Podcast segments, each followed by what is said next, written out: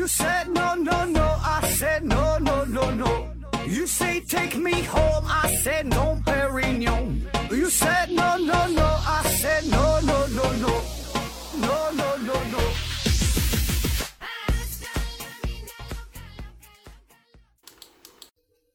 拼命探索，不计后果。欢迎您收听《思考盒子》。上期节目中我们说了，呃，我们公司呢要开启纠错模式，就是你找出错误，我们呢给钱。嗯，咱们的听众啊，这个喜爱科学的财迷啊，还真是不少。听友们呢，非常的踊跃，找到了我的一些破绽，比如说这个，呃，我把这个装弹速度非常慢说成了装弹速度非常复杂。还有呢，这个军饷啊，这个饷字我读成了军赏。总之吧，要感谢各位听友的宝贵意见，您的鞭策与苛刻的要求是我们公司将要倒闭的源源动力。请各位听友呢用微信联系我，呃，我的私人微信号呢就是思考盒子的拼音思思考考和和子子，呃，然后呢经过我们公司的信息部门专业人员的核定，再由这个财务部审批之后啊，预计呢将在七个工作日之内给予答复。呃，并将呢巨额的奖金呢转账过去。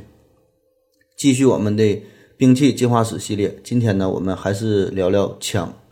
前两期节目啊，我们是按照一个时间的维度回忆了一下枪械的发展。今天呢换个角度，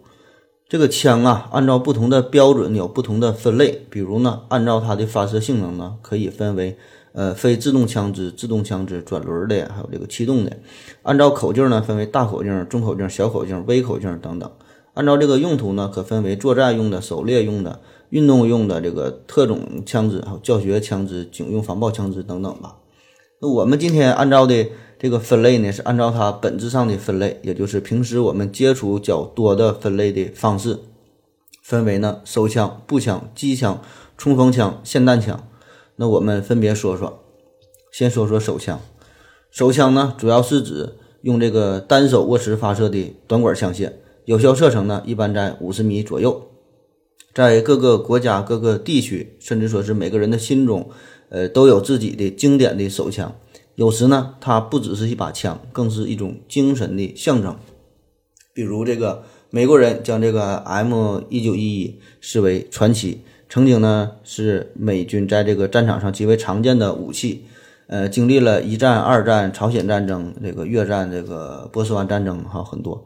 德国人呢将这个鲁格 P 零八呢看作是一种荣誉，可以说呢这是一战、二战最具代表性的一种手枪了。呃，截止到一九四二年停产，这个德军是共制造了两万零呃两两百零五万支这个鲁格 P 零八，而在全世界。射击游戏爱好者眼中，这个《沙漠之鹰》啊，更是这个威力的终极体现。从早期的半条命到后来的这个反恐精英系列，从生化危机到这个孤岛惊魂，呃，还有什么合金装备啊、火线任务啊、呃，恐龙危机、使命召唤、古墓丽影、细胞分裂、穿越火线、侠盗猎车手、马克思佩恩哈等等，几乎是与这个射击与枪械有关的游戏中都有这个《沙漠之鹰》的身影。而在咱们中国人的心中，常常呢是将这个薄壳枪，将它呢作为这个英雄的象征。它的这个大名啊，原版呢应该是叫做毛瑟 M 一八九六。嗯，比如这个红岩中的这个双枪老太婆，这个平原游击队里边的李向阳，这个薄荷香就成了英雄人物的一种标配。嗯，我想啊，九零后、零零后的朋友可能对这些黑白的抗战老电影没有啥印象。但是呢，呃，应该看过这个陈佩斯和朱时茂演的小品，叫《主角与配角》。那么这里边使用的同样呢，也是这个薄荷枪。而我对这个薄荷枪啊，也是情有独钟，因为呢，这薄荷枪另外一个名字就叫做盒子枪哈，也叫做盒子炮。那我看以后谁还敢欺负我？看谁听完节目还敢不打赏、不留言、不转发？手枪的历史是相当的久远了。之前的节目中呢，咱就提到过。我国早期呢有这个火铳啊，那么同样有一种迷你版的这个就称为手铳，大约呢就是三十厘米长，可以呢手持使用。这呢可以看作是这个手枪的最早的一个雏形。在欧洲十四世纪中叶，意大利呢出现了成批量制造生产的一种短枪，呃叫做西奥皮，这是拉丁文的音译，标准的发音呢应应该叫做索奥皮啊。这个词源的意思啊，就是手枪。那许多人呢，也把这看作是世界上第一种的手枪。准确的手枪的起源呐，已经是无法确定了，因为这个从手从这个火枪出现嘛，到后来呃分为不同的门类，这是一个不断的发展，由这个主干呐不断呃变为分支的一个过程。那所谓的手枪，在早些年间呢，也就是做的更加小巧一些，呃，便于携带而已。从这个火器发展史发展史上来看，这个手枪大致的经历呢，是从这个呃火门手枪到火线手枪，到转轮发火手枪，到碎发手枪，到击发手枪、转轮手枪，再到呃自动手枪这个过程。那前面这些过程哈，这一听呢，基本与上期的内容呢都是重合的，所以呢，今天咱们就不再赘述了，咱就说说现代意义上的手枪，就是从这个击发手枪到这个转轮手枪，再到自动手枪。分别说一说，击发手枪。一八一二年呢，是一位苏格兰的牧师，叫做福赛斯，他呢设计并制造出了击发式手枪。那么这个改变呢，这个意义非常的重大，因为之前的火枪，就比如说燧发枪吧，那么这些枪的子弹呢都是枪弹，呃，钢珠之类的实心弹，都是前膛装弹，就是先把这个枪啊这个立起来，然后呢。倒点的火药进去，然后再把这子弹呢塞进去，然后呢再用木棍啊怼一怼，纯纯的就是靠这个火药，呃，把枪内的这个在枪内的这个爆炸呀，把这个子弹就给崩出去了。那么至于这个点燃之后到底是零点五秒能爆炸发射，还是一秒钟能爆炸发射，这每次呢也都不一样，所以呢也谈不上什么呃瞄瞄准这些事儿了。而这个激发式的手枪啊，主要呢是在两方面做了文章，一个呢叫做呃底火。也就是也叫这个火帽，就是人们发明了这个雷栓汞之后啊，觉得呢这是一个好东西，因为雷栓汞它非常的敏感，只要轻轻一碰啊，它就爆炸。所以呢，这个雷栓汞就代替了碎石，用于呢引爆火药。原理呢其实也很简单，就是呢一个这个扁粗圆柱形的小金属桶，呃一头呢有个孔，用于呢让这个雷栓汞的火花从这个小孔里喷出去，就引爆这个火药。另一头呢有个针儿。这个撞针呢，撞一下这个针儿呢，就会带动着撞击雷栓汞，然后这雷栓汞就引爆了嘛，喷出火花。另一方面呢，就是这个弹壳的改进，固定弹壳呢就锁定了弹头的质量和这个火药的质量，就确保了这个弹道的一致性。这个弹壳呢就就相当于把这个火药底火哈，把这些呢都打包好了，那一次性就能完成这个呃装火药和这个装弹头的动作，这样呢就大大的提高了射速。起初的这个弹壳啊是用纸做的，但是这个纸质的弹壳呢很容易受潮，而且呢每次射击之后啊还得清理清理这个弹膛内的残渣。那最重要的是呢，就由于这个底火呢是比较敏感嘛，这个底火和这个弹药呢还得呃分开携带。那么射击的时候先装上呃这个子弹，然后弹头，然后呢再装上这个底火。而这个金属定装的这个弹药啊，就是把这一切呢都给改变了。所以咱们现在意义上的这个子弹哈，不管是什么样式的、什么形状的这些子弹，呃，都是由四部分组成的，就是这个弹头、弹壳，呃，发射火药，还有这个火帽。那么只要你扣动了扳机，呃，就敲击了这个火帽，就引爆了火药，然后呢，子弹就出膛，脱去了弹壳，然后这个弹头呢就射向了敌人。总之吧，此时的这个激发式的手枪就是比以前呢有了这个很大的改观。那不久之后。在一八六四年，美国的第十六任总统就林肯呐，他就遇刺身亡了嘛。当时的这个凶手啊，使用的就是这种击发手枪。然后呢，就是到了转轮手枪。这个转轮手枪的出现呢，是在一八三五年。呃，美国军人科尔特他呢是发明了装有这个底火撞击和现膛枪管的左轮手枪。那这里稍微解释一下哈，这个左轮手枪、转轮手枪这有啥区别呢？是不是一个东西呢？我们常说的这个左轮手枪啊，其实呢就是转轮手枪。这个转轮上呢，一般是有五个、六个，也有七个的这个弹槽。因为我们多数人都是右利手啊，所以呢，为了配合大家的这个习惯嘛，这个转轮呢一般都是向左摆出，这样呢就是你右手持枪，左手呢装弹就很方便嘛。所以呢叫做左轮手枪，就往左摆。那我觉得另外一个原因呢，可能是因为左和转呐这两个字发音很相近。嗯，就引起了我们的误读，然后就也有叫左轮的，也有叫转轮的哈，反正就这么回事儿吧。在此之前呢，早在十六世纪，在欧洲呢就曾经出现过，嗯，火绳式的转轮扳手枪。后来呢又出现了碎发式的转轮手枪。虽然呢这些枪啊也是转轮式填弹，但是呢你需要这个用手拨动转轮，或者是用这个手啊扳动这个机锤带动呃这个转轮到位，然后呢才能这个扣压扳机，才能完成这个呃发射。这样就很麻烦呐。而这个科尔特的这个手枪，这是第一支真正成功的，并且呢得到广泛应用的转轮手枪，具有呢这个底火撞击式的呃机枪和这个呃螺旋的线膛的这个枪管。那么使用的是锥形的一个弹头，并且呢扳动一下扳机呢，即可完成呃这个转轮和这个待发的两个动作。那么在一八六一年到一八六五年间，美国南北战争这段嘛。就得到了一个迅速的发展。这个科尔特呢，也被称为左轮手枪之父。当时这个美国呀，曾经就有这样的说法，说这个林肯呢是给了所有奴隶以自由，而这个科尔特呢，使得这些奴隶获得了平等。由于这个转轮手枪射速低，装弹速度呢较慢，这个容弹量啊也是相对较少，所以在第二次世界大战之后，呃，他在军队中的地位啊就被这个自动手枪呢所取代了。但是由于这个左轮手枪对这个下火弹的处理呀，是非常的简便嘛，性能性很可靠，因此呢，许多国家的警察还有个人嘛，都是呃非常喜爱的使用它。嗯，一九八一年，这个美国总统里根就是遇刺的时候，这个刺客辛克利使用的就是呃左轮手枪。那么当时这个里根呢是肺部中弹哈，造成了严重的内出血，好在是福大命大，造化大哈，是抢救过来了。而这个辛克利是后来诊断说是有精神病嘛，就判无罪了哈，释放了。呃，下面说说这个自动手枪。通常所说的这个自动手枪啊，呃，只是说能自动装填弹药的单发手枪，也就是你这个呃扣动一下扳机，只能呢射出一发子弹。所以呢，这种枪呢，更严格的说，应该叫做自动装填手枪，或者叫半自动手枪。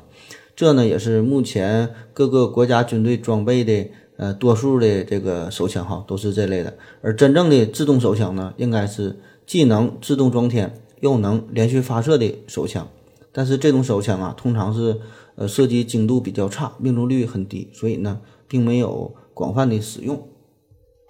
公认的世界上第一把自动手枪呢，是在一八九二年在奥地利呃研制成功的，呃一个八毫米的呃施恩伯格手枪。但是呢，并没能得到足够的重视。后来呢，是美籍德国人，呃，雨果·伯查德，他呢是在一八九三年发明的七点六三毫米自动手枪。那么这个枪啊，它的这个开锁、抛壳、待机、装弹、闭锁等等这一系列的动作，都由这个这个机枪的后座和这个附近来完成，并且采用的弹匣供弹。那么这些结构设计就为现代手枪的发展呢奠定了基础。在一八九六年，德国著名的机械呃设计师就毛瑟，他呢设计出了毛瑟自动手枪。后来呢，还发明了可连续射击的呃全自动手枪。那我们之前提到过，这个抗日战争中广泛使用的薄荷枪，还有这个二十响啊，都是这个呃毛瑟手枪哈。一个呢是毛瑟半自动，一个是毛瑟全自动手枪。毛瑟手枪的问世呢，可以说是确立了自动手枪的这个结构原理。在一八九七年，这个布朗宁。利用这个激发时枪膛内的气体的这个能量作为自动装弹的能量来源，呃，设计出了一种自动的滑膛枪。但是当时啊，这个温彻斯特这个公司呢拒绝生产这种这种枪。然后呢，勃朗宁一气之下呢就转投到了比利时 FN 公司，成为了他的首席枪械设计师，并且呢设计出了第一把呃自动手枪 M 一九零零。八年后呢，又是改良版出现了，是 M 呃一九一零。而后呢，在一九一四年，有一个叫做普林西波的这个枪手在萨拉热窝刺杀了斐迪南大公，那么由此呢，就是引发了第一次世界大战。而当时这个普林西波行刺的时候用的正是 M 一九一零式手枪。然后后来这个勃朗宁嘛，在听到了美军当局公开招标之后。又设计了 M 一一九一一自动手枪哈，随着第一次世界大战的爆发吧，这 M 一一九一一就开始了他的传奇的一生。因为是在美国科尔特公司生产的，所以呢又叫做科尔特 M 一九一一手枪。呃，但是这个研发者呀是这个约翰布朗宁。那么这个枪呢准确度高，威力大，皮实耐操，好维修哈。但是缺点呢就是稍微大点儿，不太便于携带，而且呢后坐力也是不小。从十九世纪末这个自动手枪出现到现在呀，手枪在技术上呢，呃，没有什么根本性的突破了。那我们可以大致对比一下，就相对来说吧，这个勃朗宁手枪呢，这个威力啊更大一些。常说的它这个是零点四五口径，那实际上这是英寸哈，换算一下就是十一点四三毫米。那这在手枪里边呢，就算挺大的了。而这个毛瑟手枪呢，通常用的是七点六三毫米口径。嗯，而且呢，这个毛瑟手枪这个容量啊，可能可以达到二十发。这个勃朗宁呢才是七发。嗯，最新的改进版呢是达到了十三发。而另外一个这个不同就是这个毛瑟手枪啊可以连发哈，这呢也是很大的优点。当然了，具体到不同的改良版本啊，这些数据也略有不同。至于这个手枪本身吧，也没有什么明确的优劣之分，那只看哪个就是最合适你了。好了，稍微休息一下。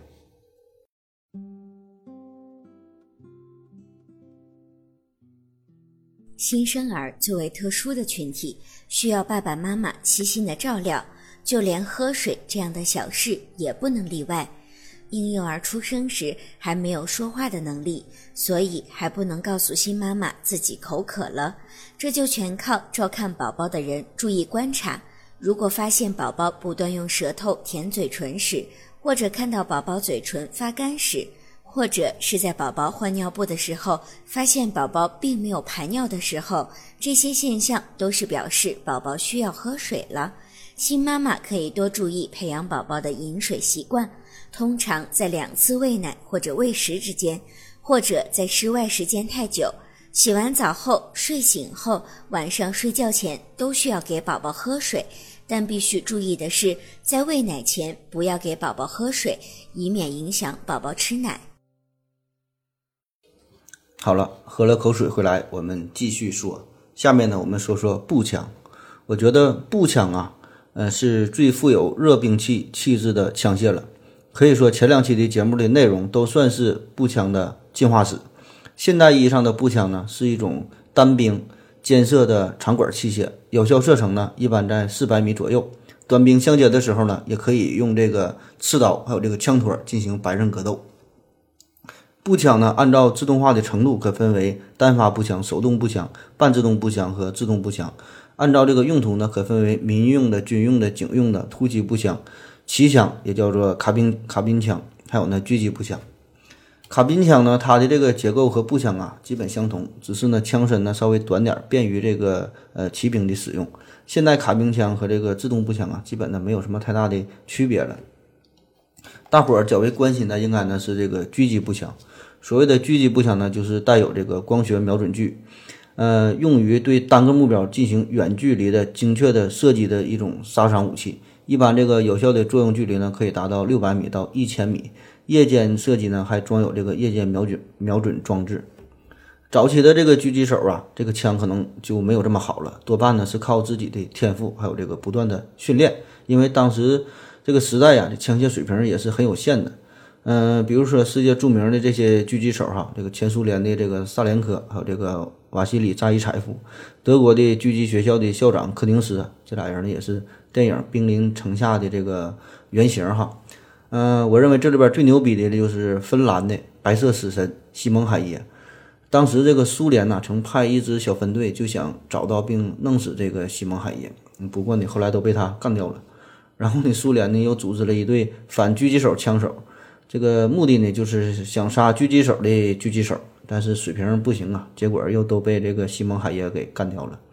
这西蒙海耶呀，总共是杀死了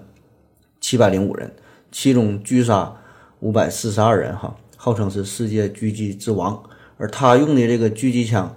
其实呢，就是一把普通的芬兰版莫西纳甘步枪 M 三九。这个莫辛纳甘哈，另外一个名字呢，就翻译成了莫辛拿杆哈。你想想，那还能好吗？这个步枪的历史是相当悠久了，从咱们这个节目的呃最早期开始讲的中国的突火枪，到火铳，再到欧洲的火绳枪、碎发枪等等。但是这段时间呢，这个步枪呢都是前膛装弹的滑膛枪，用起来呢很费劲儿，也不准，射程呢也不远。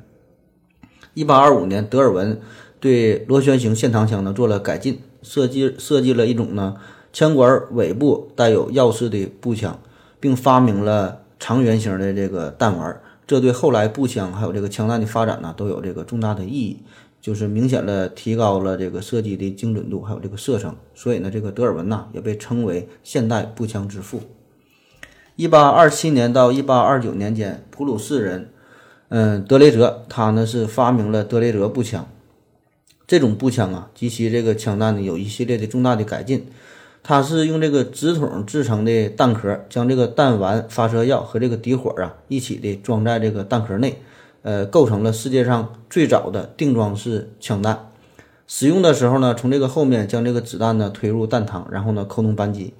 这个机枪上的这个呃机针呢刺破弹壳，然后呢就是撞击底火，将这个发射火药点燃，最后呢把这个弹丸呢就射出了枪膛。德雷泽步枪呢，把原先前装式的，呃，这个装弹方式，还有这个射击过程呢，就都给大大的简化了。所以呢，它的射击的速度也提高了四倍到五倍，并且呢，可以在各种姿势状态下、运动过程中都可以重新装弹。呃，这对步枪的发展来说呢，是一次重大的飞跃。到了十九世纪四十年代，这个德国研制成功的德莱赛，呃，机针后装枪。然后呢，是十九世纪八十年代。由于这个无烟火药啊，这个在这个大量的应用吧，以及呢这个加工技术的发展，这个步枪的口径呢也是呃越来越小变的。那么一般呢是用的这个六点五到八毫米的这个弹头的粗速度和这个密度啊也是有所提高。因为这个步枪的射程和这精准度的呃提高，所以呢这个在战场上呢开始大量的应用。在这里边呢，德国的毛瑟步枪是当时的代表之作。呃，毛瑟是于一八六五年发明的这个毛瑟枪，那主要的特点呢是它有这个螺旋形的膛线，采用这个呃金属呃弹壳的这个定制式的枪弹，使用的是无烟火药。这个弹头呢是背甲式的，嗯，啥叫背甲式哈？我们经常看的弹头呢都是这个背甲式的，就是子弹的弹头内部有这个铅或者是钢，外部呢包裹着是这个铜，嗯，就被称为是背甲哈。嗯，而这个达姆弹，它这个弹头呢，尖端呢就是没有包裹这个铜，所以呢，它内部的这个铅的铅做的这个核心啊是外露的，所以这个子弹射入人体之后，这个弹芯儿由于它质地相对比较软呐，嗯，就会从这个呃背甲呢涌入到身体的体内，然后呢就被压扁的成为蘑菇状，迅速呢释放出大量的能量，嗯，这样呢就可以扩大这个创伤面儿。那么这个过程呢就叫做固化。菇呢，就是蘑菇的菇哈，就像是蘑菇一样。那么我们可以比较一下，嗯，如果说这个三八大盖哈，它射出射出的这个子弹在身体之内是竖着进去，竖着出去，那么呢，你这个身上就是一个这个伤口。而这个达姆弹，它这个弹头射入到你身体的时候呢，就像是一个鸡蛋一样。然后这个鸡蛋呢，进入你进入你的身体的时候呢，就变成了一个鸡蛋饼，而且还是一个摔碎的鸡蛋饼。那么杀伤的面积非常大，带来的结果就是非死即残。那么即使你不死哈，这个弹片儿在你体内留下的这个铅呢，也会造成中毒。这个呃受伤的人呢是非常的痛苦，这个呃枪口这个这个也是很难以愈合的。我们前面说的这个白色死神嘛，西蒙海耶，他在一九四零年的时候就是中了这个达姆弹，而且就在就打在了他的左脸上，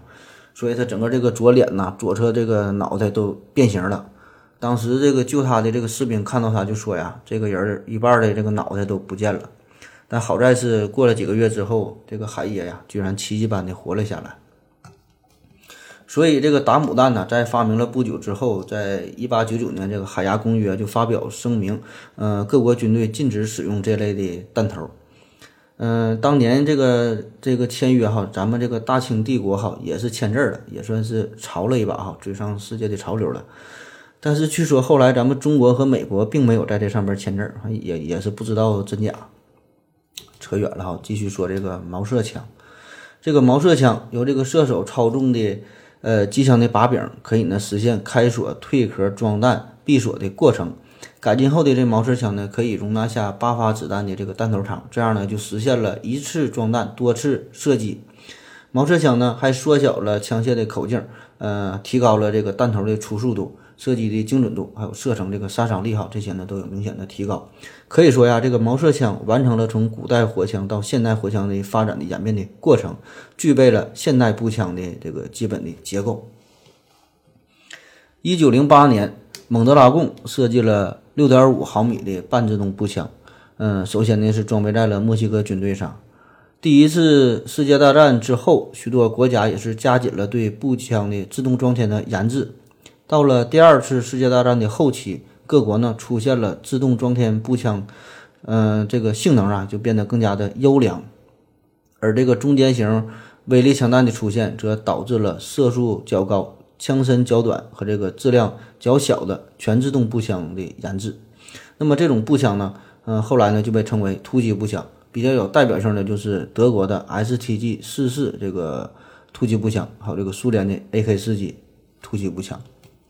第二次世界大战后，针对这个枪型不一、嗯弹种复杂所带来的嗯这些影响吧，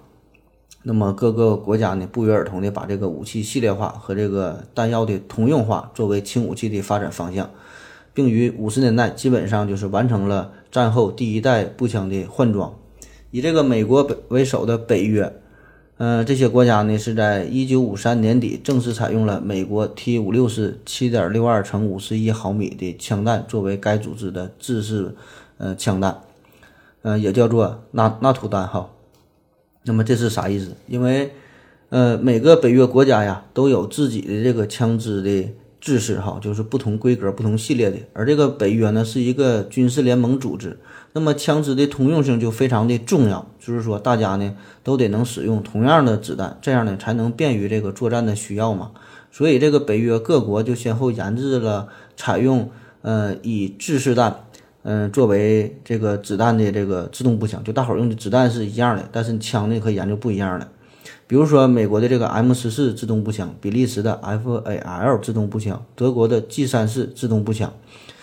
后来呢，根据这个战争的经验，这个步枪的射程啊，还有这个闯山弹道等等这些问题的考虑，美国呢又开始呃研制这个五点五六毫米这个小口径的步枪，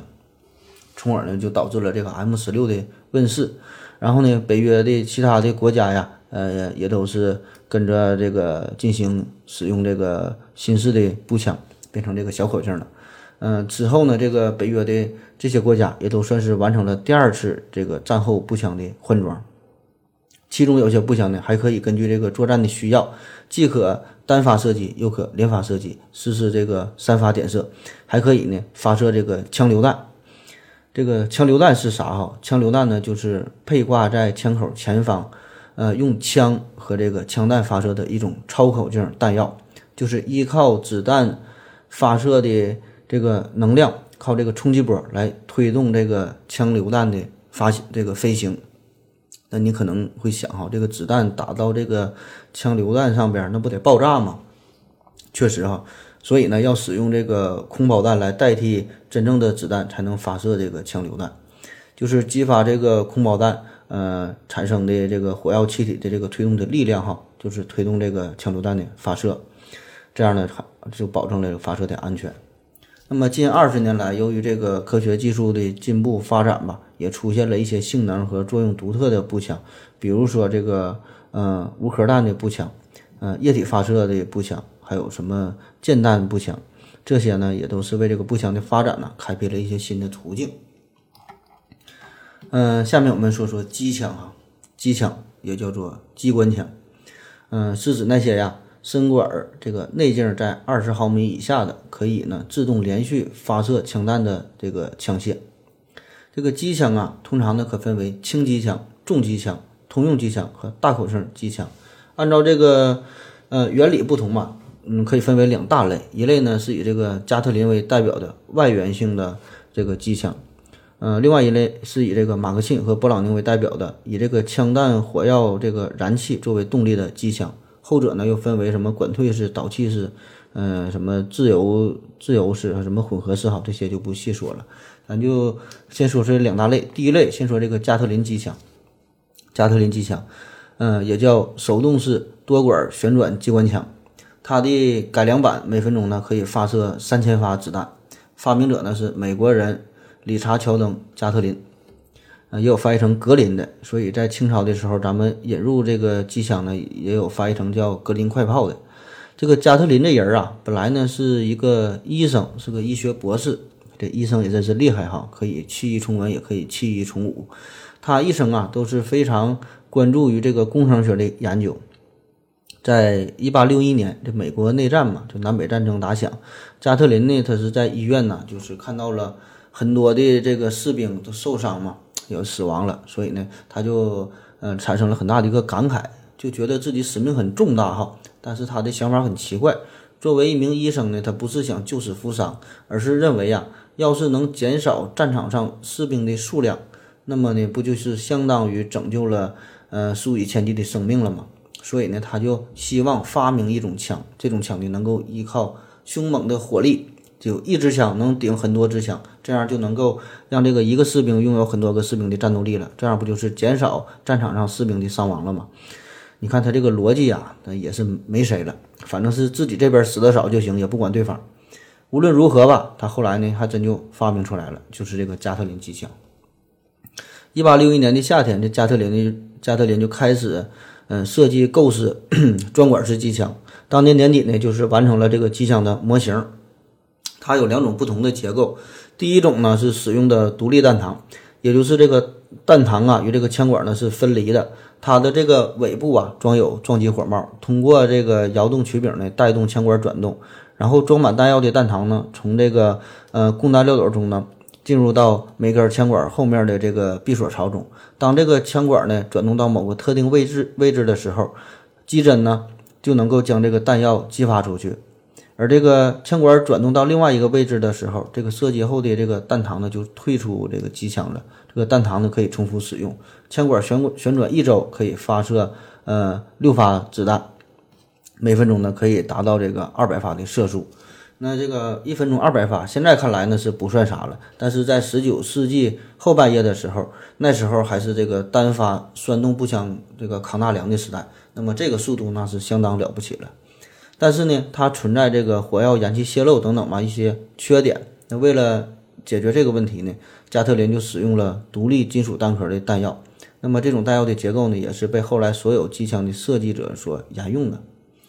呃，另外一种结构呢是使用零点五八英寸口径的铜制弹壳边缘发火式弹药，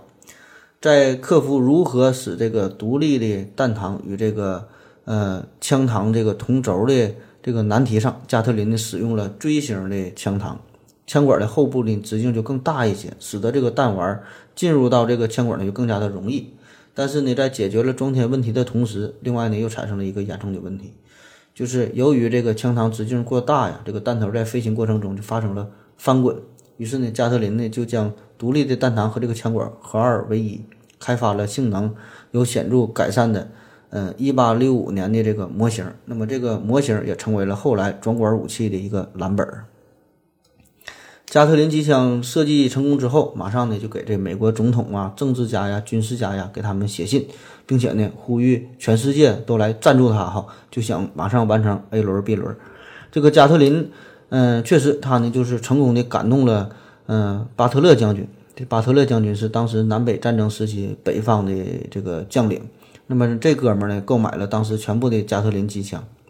嗯，一八六五年以后，这个加特林机枪呢，从四管改为六管，后来呢，增加到了十管，呃，并且呢，在美国的边防部队中的应用。然后，英国呢也是建起了生产加特林机枪的这些工厂。嗯，沙俄政府呢也是购买了加特林机枪。嗯，十九世纪末期，加特林机枪成为欧洲各国控制并扩张殖民地的一个重要的武器。经过这个改进之后啊，加特林机枪的这个射速最高呢可以达到这个每分钟一千二百发。那么这在一八八二年这个数字那是非常惊人的，只能用疯狂来形容了。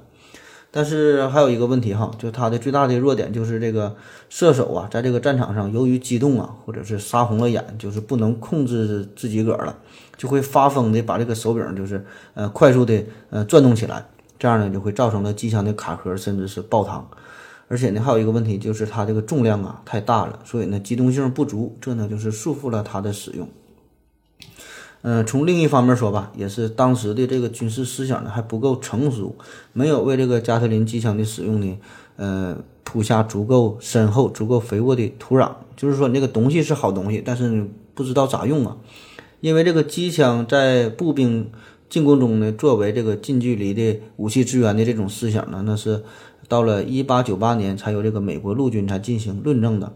而更为不幸的是，就在这个加特林和其他的这些天才发明家们不断解决技术难题、努力完善自己发明的时候，这个自动化武器呢，逐渐的成为了主流。所以从这个一八八四年开始，呃，采用什么推管式啊、导气式啊、呃自由式机枪啊等等吧，这些自动化武器呢，就是陆续的发明出来了。所以这个加特林转管机枪的优势 已经呢荡然无存。当一一九零三年这个加特林走到生命尽头的时候，他的这个多管手摇式转管机枪也呢基本的消失了。那么进入世纪之交的时候，这个马克沁就出来了嘛，他携带着他的这个发明，嗯，就使得这个加特林机枪哈立刻这个逼格就骤减了。在这个马克沁简洁明了的设计方式面前。摇动手柄的这个加特林机枪，哈，就有点像这个老式的崩爆米花的这种感觉了，笨重复杂，难以控制。而且这个射手啊，你摇动的速度还得保持均匀，你一摇快了它就卡壳嘛。而且在这个战场上难免紧张啊，那一摇起来那就是不要命的摇啊哈。所以这个加特林机枪最终呢被这个马克沁所取代了。世界上大部分的军队呀就开始使用自动化武器了嘛。嗯，有这个导气式的勃朗宁机枪，号称法兰西死亡之吻的，嗯，哈奇开斯机枪，还有这个大名鼎鼎的就是马克沁机枪。那么这也是武器进化的一个必然，因为原因很简单呢，这个加特林机枪操作的时候还得四个人，这个马马克沁机枪一个人就行。所以这个加特林机枪呢就被放入了博物馆之中哈。但是呢，它这个精神呢仍然是活跃在战场之上。嗯，最著名的例子就是美国空军后来使用的二十毫米 M 六一火神枪炮。那么，这个枪炮使用的仍然是加特林的设计的理念。那么，现在用的这个加特林机枪机炮呢，就是把原来的这个呃枪管转动哈，这个动力啊，由原来的手动这种手摇式呢，改为了电动。嗯，这样呢就更加的稳定，速度呢也更快。比如说，美国的这个火神 M 六一哈，它的最大射速呢达到了令人发指的每分钟六千发，这个子弹呐就跟不要钱似的，玩了命的开枪哈，就是干。那咱下面就详细说说这个马克沁吧。嗯，我查了一下资料，这个马克沁这个人啊，他身世非常的复杂，他的家庭这个往上倒几代哈，说他有这个法国大文豪雨果的。这个家族的后裔哈，说他是雨果家族的后裔，这个基因呐非常的强大。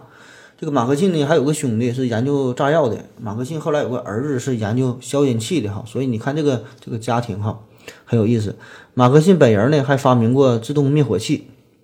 马克沁从小啊这个出身呢呃非常穷苦，从小呢对机械感兴趣，对电器啊都很感兴趣。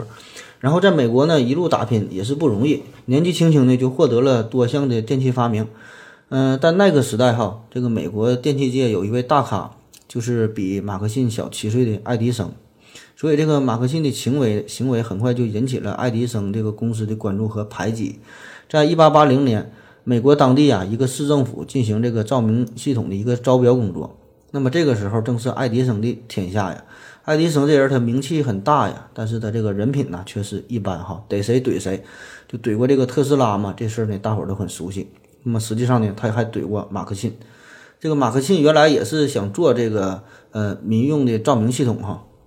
做的还不错。但毕竟呢不是这个爱迪生的对手。那么呢最后呢被逼的实在是没有招了，就把自己公司都给卖了，离开了美国，跑到了欧洲，就想重新干一番事业呗。那么这个时候他的朋友就劝他说呀：“ 你别整天研究电器了，这玩意儿也不挣钱。你看现在炮火连天，这不打仗吗？你发战争财呀。”你就研究个东西，研究个东西，让能让这欧洲人更容易的自相残杀。你整个这个武器往两边都卖，那你保证挣钱。马克沁一寻思，也对呀，于是呢就开始研究这种高效的杀人武器。那么当然，后来爱迪生知道这事儿了，多少呢也是有点后怕。很多事儿吧，就是也是偶然，也是必然。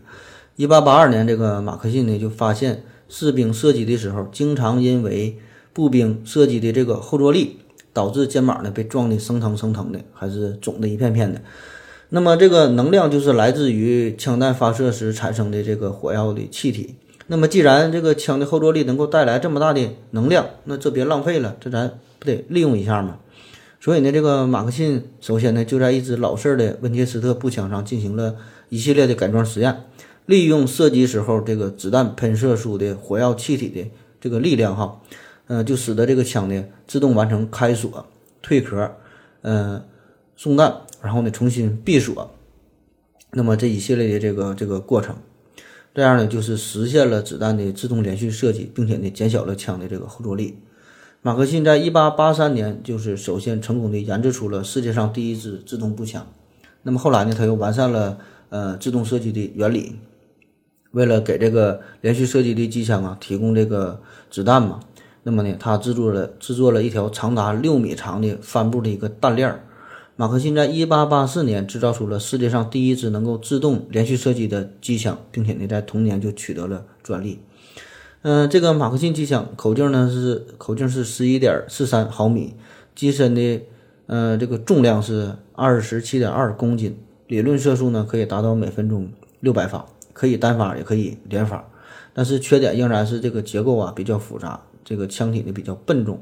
嗯，帆布的弹带呀就是可靠性也是比较差，而且这个枪管嘛，由于它是呃连速这个连续的高速射击，所以呢很容易发热，还需要水冷哈。就是在这个枪管外围啊，还得加上一圈水管子，啊，进行冷却。那么原来这个火门枪的时代是端着火盆上战场打仗，这回呢还得拎两桶、拎两桶、拎俩水桶这个上去打仗哈。马克沁呢曾经呢到各国推销他的这个大发明，但是呢起初大家也是并不认可，有人就嘲笑他：“你这个一个子弹打死一个敌人嘛，是吧？我们都是神枪手，那你这么打，你这不是浪费吗？”而这个美国的美国人也是认为哈，嗯，比起这个马克沁机枪，那么训练一批这个呃瞄得更准的这个神枪手，那你是更有用。那么直到一八八七年，英国人呢才呃买了三挺马克沁机枪，而这个马克沁也是一边卖枪一边呢不断的改进，然后呢一边呢周游列国推销他的这个新式杀人武器哈。那确实这个最早的机枪是过于笨重了，仅适用于阵地战和这个防御作战。你在这个运动作战、这个进攻的时候，那基本呢就是没有啥用了。所以这个这个时候，这个各个国家的军队呀，最为迫切需要的呢，是一种能够紧随步兵实施行进间火力支援的更加轻便的机枪。那么就在这个马克沁机枪发明不久之后，丹麦人麦德森呢就开始研制轻机枪了。在十九世纪九十年代，麦德森呢设计制造了一挺呢可以使用。普通步枪子弹的机枪，定名定名为呢麦德森轻机枪。那么这个机枪呢装有两个脚架，可以呢抵肩射击，全重呢不到十公斤。呃，它的性能呢也是十分的可靠。这个口径啊和这个结构啊也是非常的多变，可以呢适应不同这个用户的要求，可以说呢是是个性化定制哈。所以呢这个在当时的军火市场上呢成为了一个热门货。德国在第一次世界大战呢是成为了呃战败国。那么在这次大战之后，水冷式的重机枪呢显示了它的威力。在一九一九年，这个美英法嘛这些战胜国就给这个德国呃在签署这个凡尔赛合约中呢就明文规定了，就禁止德国对任何水冷式重机枪进行研制。这个希特勒元首那多出名啊！这逼呢，马上就是下令研制新的冷却方式，因为这个机枪啊确实厉害啊，所以就得研究个更好点的。那么就把这个水冷呢改为这个空气冷却，这个枪管的装卸呀就非常的简便。那么就是用这个换枪管的办法解决了连续射击而造成这个枪管过热的问题。那么供弹方式既可以呢是用这个弹链供弹，也可以用那个弹鼓供弹，既可以呢配上这个两脚架，也可以呢配成这个三脚架。那么这种被称为 MG 三四式的这个七这个机枪，就成为了世界上第一种的通用机枪。后来呢，改进呢成为 MG 四二通用机枪，并且呢还能安装在这个坦克上，安装在装甲车上。这个 MG 四二这个造价低廉，火力凶猛，最高射速啊可以达到每分钟的一千二百发。那么在第二次世界大战中呢，总共是生产了一百万支。嗯，它的这个最大优点哈就是射速快嘛，但是它有一个明显的缺点，就是射速太快了哈，太费子弹了，就跟吃子弹似的。火力凶猛的 MG 四二通用机枪呢，给这个盟军呢造成了巨大的心理恐慌，号称是第二次世界大战中最好的机枪，嗯，也被称为这个希特勒的电锯哈，还有另外一个名呢，也叫做撕布机，就是把这布给撕开了。因为它的射速太快了，你根本听不到单发子弹出膛的声音，那听起来呢，就像撕开这个亚麻布的声音一样哈。有兴趣可以玩这些射击类的游戏，自己听听。好了，歇一会儿。我要跟正南去尿尿，你要不要一起去啊？我也要去。哎，风姐，我要跟正南、阿呆一起去尿尿，你要不要一起去啊？大姐姐，你很无聊吗？要不要跟我去喝茶？好了，尿了个尿回来，我们继续聊。下面呢，我们说说冲锋枪。冲锋枪呢，也叫做短机枪、短机关枪，或者叫刺机枪。通常呢，就是指单兵双手握持，能够连续发射手枪弹的速射枪械，有效射程呢在二百米左右。这个定义啊，有两个关键词，一个呢，它用的呢是手枪子弹。另外一个呢，它是轻型全自动，所以呢，对于枪械的划分吧，嗯，是否符合这个冲锋枪，主要呢就是看这两个标准。冲锋枪呢，可以看作是介于手枪和机枪之间的这个武器，就是便于突然开火，射速快，火力猛，而且呢，拿着非常的方便，非常轻便，适用于近战和这个冲锋使用。它的发明啊，可以说完全是战场上的一种需要。在进入十九世纪末二十世纪初的时候，这个时候枪械的发明与制造这些研究哈，基本呢也是越来越成熟了。所以人们就感觉到，在这个实战当中啊，在步枪和这个手枪、这个机枪这之中啊，还应该配备一种呢火力比较猛的单兵近战使用的枪械，来弥补这个这个空缺。所以这个冲锋枪呢，就是应运而生了。当然了，这里边呢还得是得益于之前这个马克沁发明的呃自动枪的这个原理，才使得冲锋枪呢成为可能。在不同的国家吧，对于冲锋枪的叫法呢也是不一样的。德国人呢，呃，管它呢叫做嗯 machine pistol，这个字面意思就是机关手枪。所以呢，这个德军采用的冲锋枪的这个命名啊，都是 MP 系列，就 MP 开头的。比如说二战时候著名的 MP 三八、MP 四零。呃，当下非常流行的警用的冲锋枪 MP 五哈，就 CS 一点五里边的这个 B 三幺啊，嗯，很好用哈。这个弹道稳，射速快，反正就是杀伤力稍微差点儿。英国人呢，管这个冲锋枪呢叫做 d i s l e y b l i m o t 你看这个发音哈 d i s l e y b l i m o t 那么前一个这个 d i s l e y 这个呢就是手枪的意思 b l i m o t 这个呢是机枪的意思。那么这个。这个叫法啊和这个德国人呢很相似，而这个英语里边呢这个冲锋枪的命名呢一般呢叫做 submachine gun，这就是小型机枪的意思。我这外语啊我都学学有点杂了。这个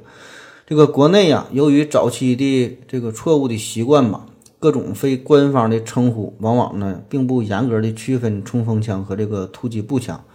所以呢，就使得属于突击步枪范畴的，咱们的常见的五六式这个八一式步枪哈，通常呢也被称作这个冲锋枪。世界上第一支冲锋枪呢，是这个意大利陆军上校列维里在一九一四年设计发明的，所以呢，这个枪呢被命名为菲亚特列维里 M 一九一四机枪。那么，之所以加上菲亚特，是因为这个枪啊是在现在做汽车的这家这个菲亚特公司里边生产的。这个枪呢是双管自动枪，使用的是九毫米手枪弹，射速呢极快，但是呢精确度呢差一些，也不够轻便，呃，并不适合单兵作战，所以呢当时发明之后也是不太受欢迎。可是毕竟是赶上好时候了，因为这是一九一四年嘛，这个一战正好爆发，这就给这个列维里还有他的 M 一九一四这个机枪一个成名的机会。那后来呢是德国人。嗯，斯麦塞尔他呢，在一九一八年设计了更好的 MP 十八冲锋枪。那么这呢，通常被认为是世界上第一支真正意义的冲锋枪，非常适合单兵使用，具有呢很强的火力。所以呢，迅速的就是配备了在这个在这个德国军队上哈。但此时这个一九一八年哈，正好是一战接近尾声，所以呢，还未能充分发挥它的威力。在一九三六年到一九三九年这段时间，是西班牙发生了内战。那么交战的双方都开始大量使用经过改进的德国 MP 十八型这个等等多种这个冲锋枪。德国、苏联、英国这些国家也是看出了这个冲锋枪在未来战场中的地位和这个重大的作用，所以呢，纷纷加大力度开始研制生产这个冲锋枪。在第二次世界大战中，冲锋枪呢发展到了全盛时期。德军于1938年装备了史密斯设计的 MP38 型冲锋枪。那么这个枪在战场上可以说是大出风头。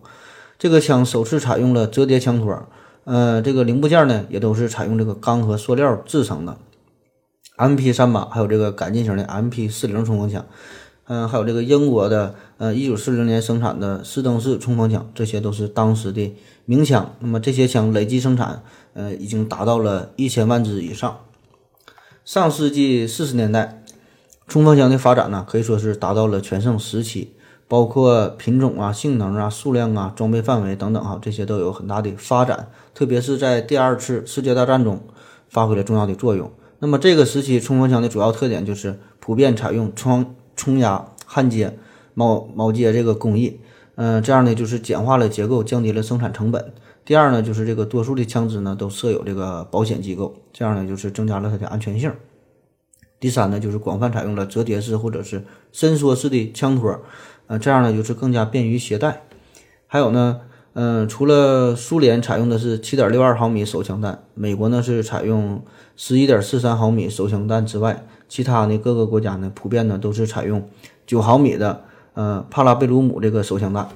那么帕拉贝鲁姆哈这个手枪弹呢，嗯，也是多数手枪所通用的一种子弹，也是目前世界各国使用最多的军用、民用、警用中最多的这个子弹。而这个帕拉贝鲁姆哈这个词儿的意思就是。如果想获得和平，就是必须呢先准备战争。在第二次世界大战之后，许多国家都感到这个步枪火力不足嘛，而这个冲锋枪这个弹药哈又是受到它的限制，因而呢就开始研制一种能发射中间型枪弹的自动枪的呃自动的枪械，那么能够同时呢具有冲锋枪密集的火力，呃更要有这个步枪的精准的射击。那么在六十年代就发展成了短小轻便的、可以单手射击的轻型微型冲锋枪。那有的这个冲锋枪呢，还可以这个呃加上这个可分离的消音器。到了七十年代，一些国家的呃武器呢就开始系列化，这个药弹呢通用化，嗯，口径呢变得更小哈。按这种思想呢进行这个发展，嗯，开始以小的短枪管的自动步枪呢作为这个冲锋枪。八十年代至今吧，使用这个手枪弹的常规冲锋枪进一步呢向多功能化、系列化方向发展。通过给这个冲锋枪啊配用各种光学的瞄准镜、消音器，那么使得它呢具备了更多的功能。同时呢，一些国家呢还先后研制出了集手枪、冲锋枪、短管自动步枪这个三者性能于一身的呃个人自卫武器。那么此时这个枪械之间的差别呀，也可以说是变得越来越模糊了。呃，已经呢很难明确的划分，说是属于呃全自动步枪啊，还是说普通冲锋枪哈。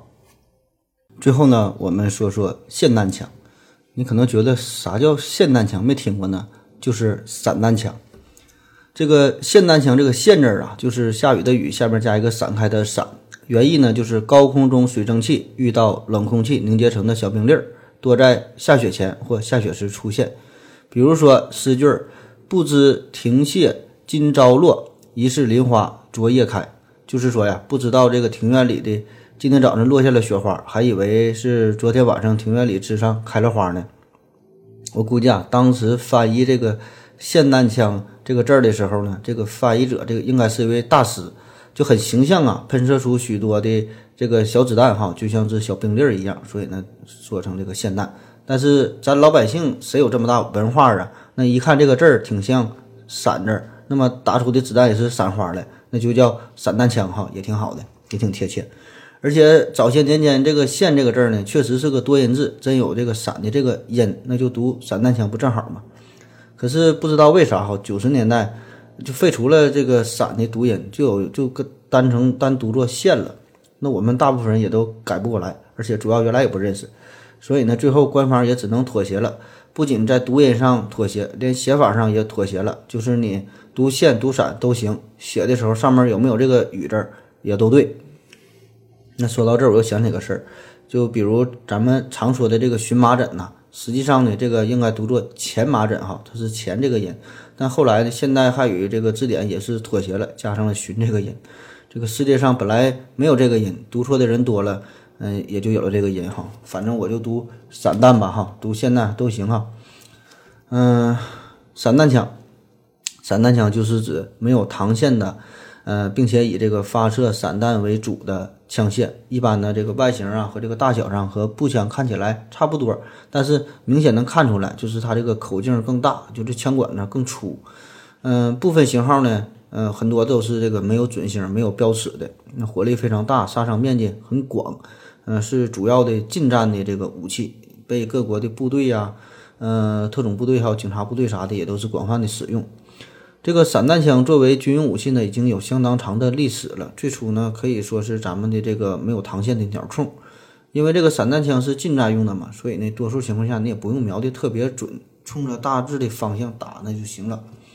这个散弹枪的广泛使用呢，主要是得益于一战期间，第一次世界大战的时候，这个手动步枪呢不太适合，呃，堑壕战。这个堑壕哈，就是战壕的意思，就是在地上挖一个沟猫起来，然后双方打仗。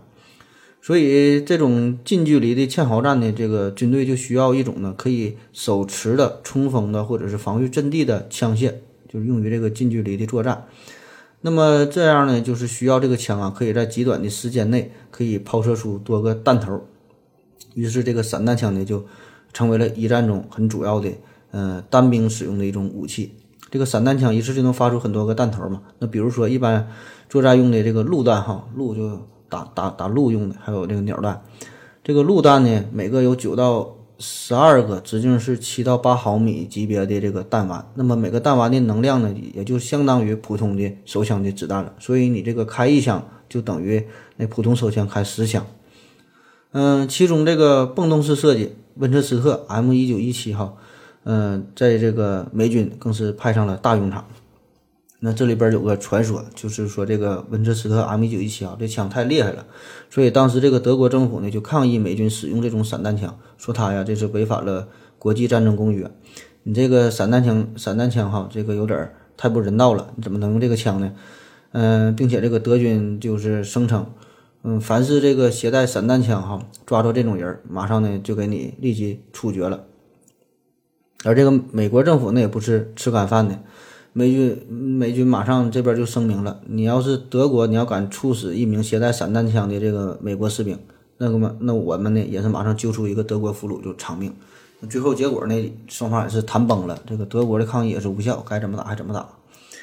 这个散弹枪就出来之后嘛，后来就是冠以了叫“堑壕清扫器”的称号哈，听这个名就够霸气。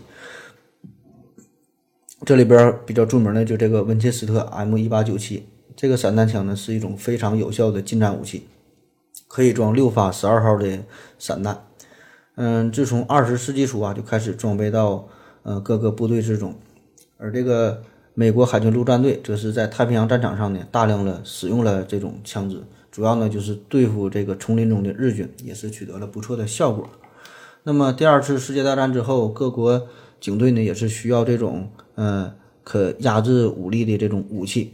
呃，于是呢，这个散弹枪呢也是成为了各国警察的一个标准的装备。这个散弹枪这个口径非常大嘛，可以发射各种非致命的弹药，有这鸟弹、呃木棍弹、嗯催泪弹等等吧，也可以呢安上这个高能量的实心弹头，这样呢就可以用来破坏整道门窗啊、木板呐，甚至比较薄的这个墙壁啊，哈都行。这样呢，警员呢就可以快速进入匪徒的巢穴之中，因此呢也成为了特种部队。比较常用的重要的破门工具，在二十世纪六十年代，嗯，开发了可以更加容易退壳、重新装弹的塑料和纸质的散弹壳。那么一些型号呢，也是改装成为类似于半自动步枪以及左轮手枪的供弹的方式。到了八十年代，又推出了外形和突击步枪相类似的、采用可拆卸弹夹的这个全自动散弹枪。嗯，还有一些新式的弹药，比如说极速践行弹呐、无合金弹呐等等吧。这些呢，就是大大提高了散弹枪的精度，还有这个贯穿的能力。散弹枪应该是大伙儿最熟悉的一类枪支了哈。为什么这么说呢？我估计大伙儿都看过，就是在这个银行啊，就是或者这个运钞车，这上面的装备的都是散弹枪。那为什么都装备这种枪呢？道理很简单呐。第一呢，就是因为它威力大呗，这个子弹呐。嗯、扩散面积很大，那一枪打出去，嗯、几十个哈这个弹丸一下过去，那么只要你打中一个两个，那就够你喝一壶了。第二呢，就是这个射程近，穿透力呢，呃，杀伤力呢，就是范围呢比较，呃，近距离有用，对远距离呢杀伤力就小一些。因为这个抢银行的这个人啊，这个目的就是想抢钱，而不是打人哈。所以呢，真要是离他这个五六百米、一千米了，那么这个人也就跑了，你也就不用打他了。而现在这个枪械的能力，你这个子弹飞出去两千米，那都能把人打死。而且呢，这个穿透力啊这么大哈，甚至说的穿透了几个玻璃，照样能把人打死。那么没有经过专业训练的、特别严格训练让你瞄准的哈这些呃押运人员来说，那么用用这些这个穿透力太强的枪呢，那么对于老百姓来说呢，那可能就要遭殃了。所以呢，呃，主要呢还是集中在这个近距离的这个攻击上。第三呢，这种枪的使用也是非常的简便，这个散弹枪用起来很简单哈，嗯，十几米的这个人形目标，那么举起来冲着大概的方向，基本呢都可以打中。那么命中率那当然要比这个手枪高得多了。就咱们看奥运会上不有个节目嘛，有个比赛嘛，就是这个飞碟射击比赛呀、感觉这帮人很厉害哈，天上飞出来这个短短的，呃，不到是一秒一两秒这个时间飞出的飞碟，那说打就能打着哈。最早的比赛还用的是真的鸽子，更更不好打了。那其实呢，因为这个用的是散弹枪嘛，专业的说法呢是用的是十二号口径的这个双筒猎枪，装的是六号鸟弹，大概呢有二百多颗的这个小铅弹哈，号称是毁容专业户。那么你试试，如果给给这帮选手一人发个手枪，我估计啊，打个十发二十发子弹，他也不能不一定能打中这个飞碟。所以这个操作很简单，这个保险你打开呢就能射击，打完一枪呢左手一推一拉后，右手一扣扳机就能再来一发，所以呢这个很好学很好用。再有呢就是这个保养也很方便，可靠性很高。咱们现在普遍，呃这个银行押运员呐用的是这个九七式防爆枪，就是这个这个散弹枪。那么这个结构上呢是参考了经典的雷明顿八七零，嗯，这个枪的分解啊、维护啊都很简单，可靠性很好。就是出现了瞎火的情况，你就重新拉动一下这个手柄那就行。故障率呢号称是小于千分之零点五。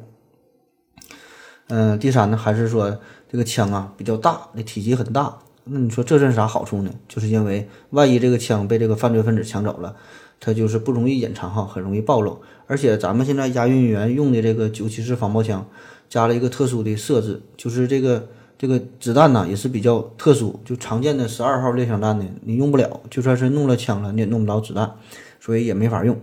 而且这个枪大呀，看起来威慑力也大，这声儿也大，就是一拉动枪栓，咔咔这一响，那是胆小的就会被吓尿裤子了。行了，以上就是今天的全部内容，嘚不嘚嘚不嘚讲了一个来点儿哈。嗯、简单概括一下吧。这个步枪啊，就是主要用于用于远距离杀伤敌人的，特点就是射击精度高，射程远，然后呢成本比较低，这个弹药利用率比较高，每一枪每一个子弹都能消灭一个敌人哈。机枪呢，就是适合这个长时间的连发，就是自动射击，火力强，但缺点就是更加笨重，这个弹药消耗量太大了。主要呢是用于大规模的杀伤敌人，还有火力支援。冲锋枪呢，就是适合于单兵双手握持哈，就是，嗯、可以呢看作是机枪的一个简装版，更加适合于这个呃近距离的这个单兵格斗哈，嗯、近距离的突围这些等等。嗯、感谢大伙儿的收听吧，今天的内容就是这样，下面呢开始听音乐，谢谢大家，再见。